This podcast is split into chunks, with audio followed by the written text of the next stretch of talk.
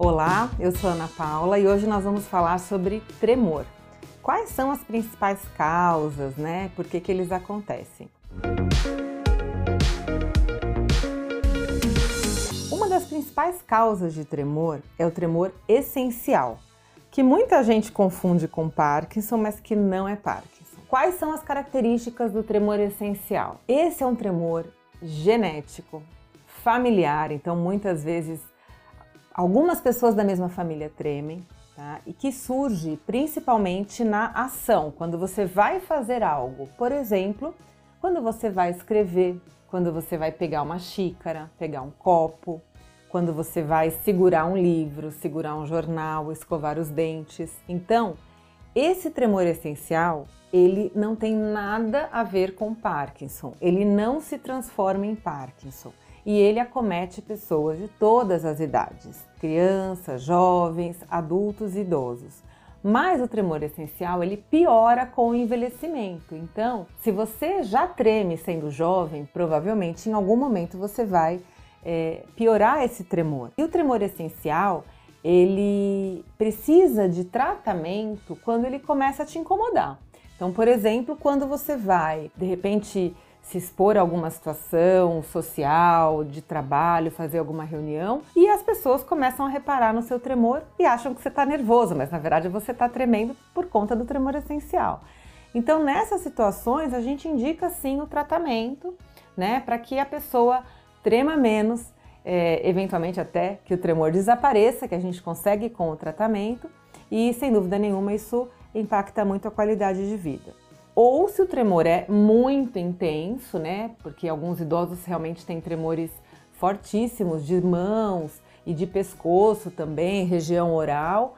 Aí a gente trata e muitos é, é, chegam a melhorar assim absurdamente, tá? A principal a dúvida das pessoas quando buscam um neurologista com tremor é: o meu tremor é Parkinson? Então, queria lembrar que se você tem o tremor nessas características que eu tô falando, nessas situações, provavelmente não é Parkinson, tá? Claro que é o neurologista que vai fazer esse diferencial.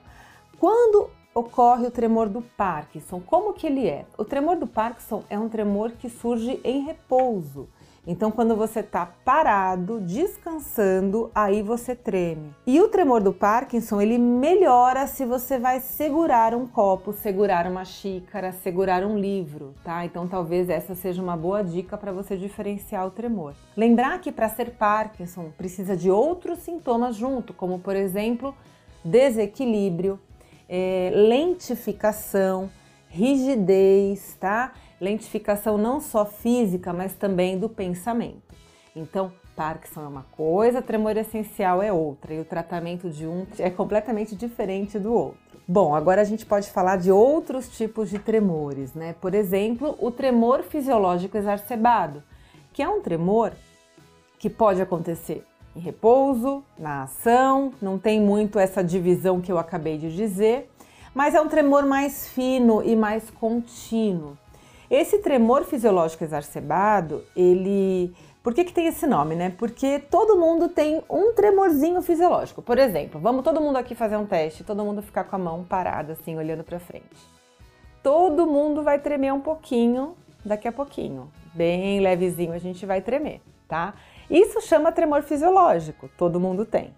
Agora, em algumas situações, por exemplo, se você está muito ansioso, se você não dormiu direito, se você usou muita cafeína, cigarro, é, se você, por exemplo, faz abuso de álcool, algumas situações vão piorar esse tremor fisiológico exacerbado. Algumas condições clínicas, como hipotiroidismo, anemia, também vão piorar. E também lembrar que medicamentos que você pode estar tá usando, por exemplo, antidepressivos, medicamentos para dormir, medicamentos para pressão, também podem piorar esse tremor fisiológico, tá?